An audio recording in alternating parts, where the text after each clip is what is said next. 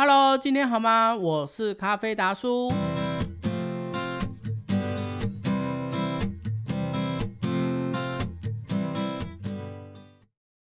好哦，喝咖啡是不是成为你每天重要工作的呢？早上要喝一杯咖啡，下午工作休息的时候也要喝一杯咖啡。咖啡已经成为许多上班族的精神粮食，业绩要达标，非靠咖啡不可。今日我们就来聊聊如何描述咖啡的风味。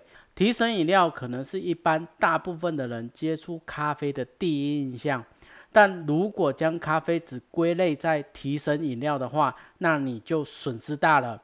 当我们专注在品尝咖啡的风味时，你会发现，咖啡其实就像果汁一样，有酸、有甜、有苦。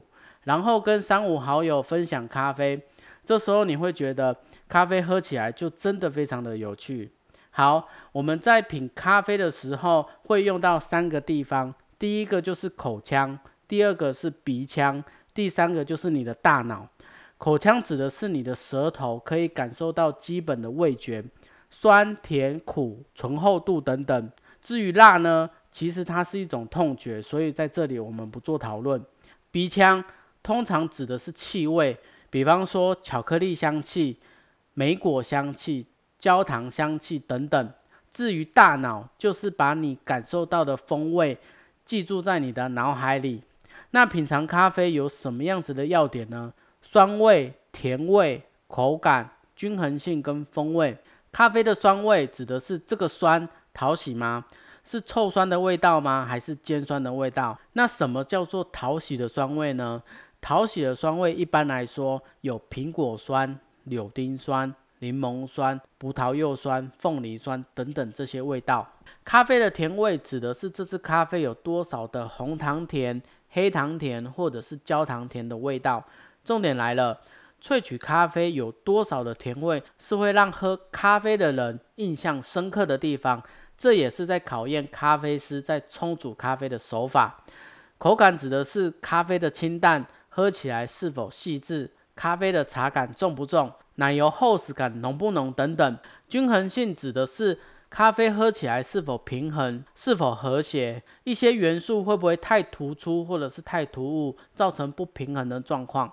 至于风味，指的是咖啡的各种香气，每个产区来的咖啡豆都会有不同的调性等等。在咖啡产业中，常使用的标准评鉴方式，我们称为杯测。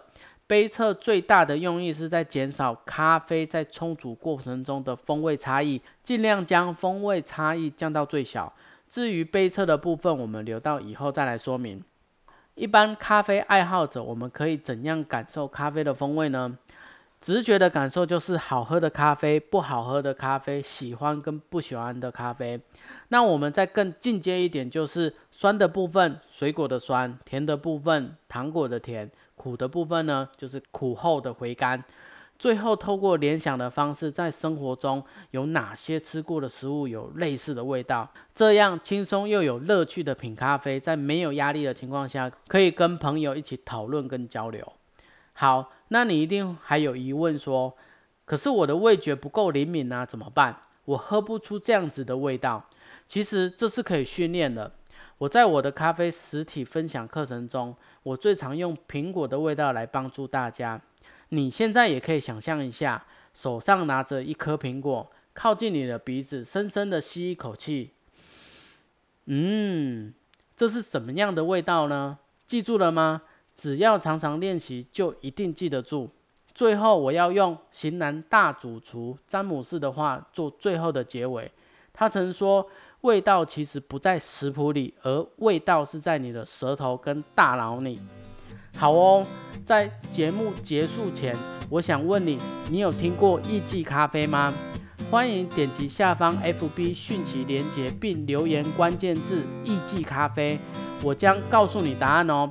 如果你有任何想法，欢迎留言告诉我。愿你平安喜乐，我是咖啡达叔，我们下次见，拜拜。